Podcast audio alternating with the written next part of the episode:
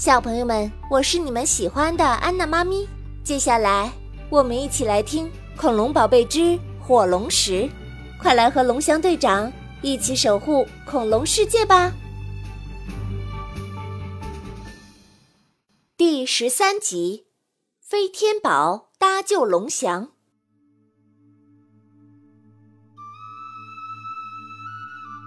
又一个月圆之夜来了，苏鲁克眼睁睁看着那轮圆月，却无法靠近火龙石，内心愤怒不已。他一定要找到机会主动出击，于是召集了黑暗势力残党一起商议对策。黑暗势力残党论智谋不足，但是论狠毒，绝对是强于很多人。他们恶狠狠地说。自从龙翔等人来到迪诺大陆后，火龙石就被严加保护了起来。龙翔就是我们的眼中钉、肉中刺，我们非拔去他不可，否则我们的领袖、伟大的魔法师苏鲁克将永远不会恢复魔法。众人纷纷摩拳擦掌，苏鲁克把黑袍子往后一甩，转过身来说：“对，必须干掉他。”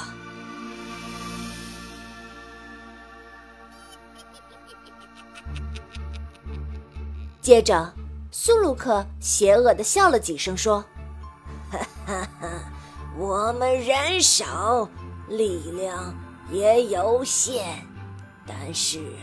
我们可以巧攻。几位残党说：“魔法师，您法力没有恢复，如何巧攻呢？”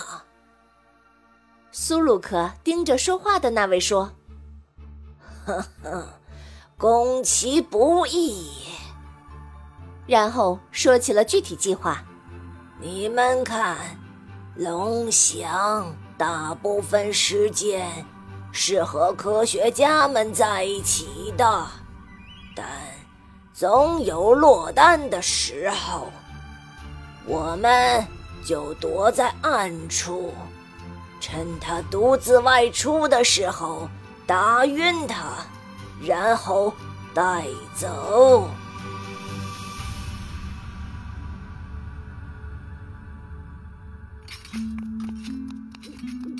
苏鲁克说干就干，于是众人就开始准备各种武器和器械。由于白天太过招摇，苏鲁克率人于夜里出发，去塞恩斯营地龙翔的住所。夜黑风高，路上行人稀少。到了以后，他们悄悄地藏在茂密的大树后面。透过窗户，他们看见龙翔的身影在里面走来走去。他们还在忙活着什么？等了很久之后，果然龙翔出来了。他伸了伸懒腰，抬头看了看天空，好像在琢磨什么。这时，苏鲁克让大家做好准备，一旦龙翔再往前走十米，就悄悄地拿下他。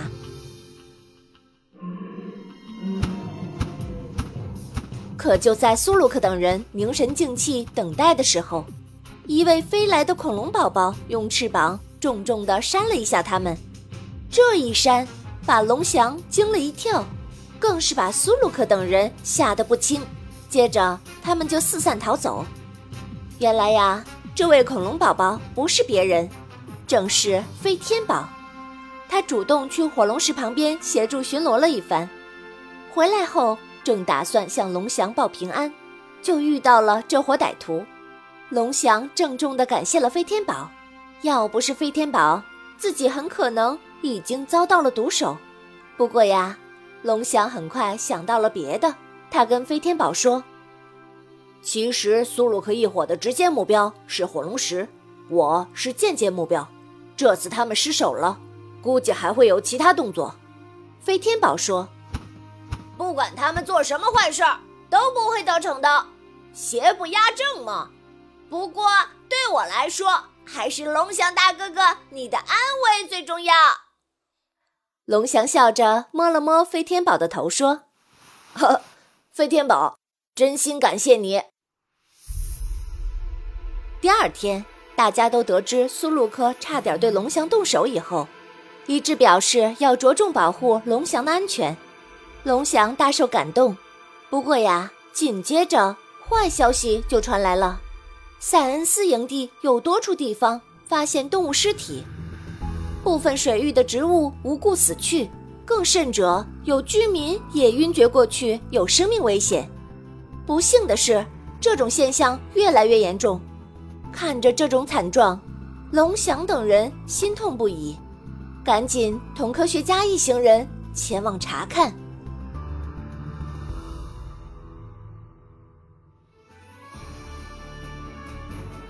今天的中华恐龙园原创 IP 改编故事《恐龙宝贝之火龙石》到这里就结束啦。想要揭秘神奇的侏罗纪世界，就来常州中华恐龙园吧。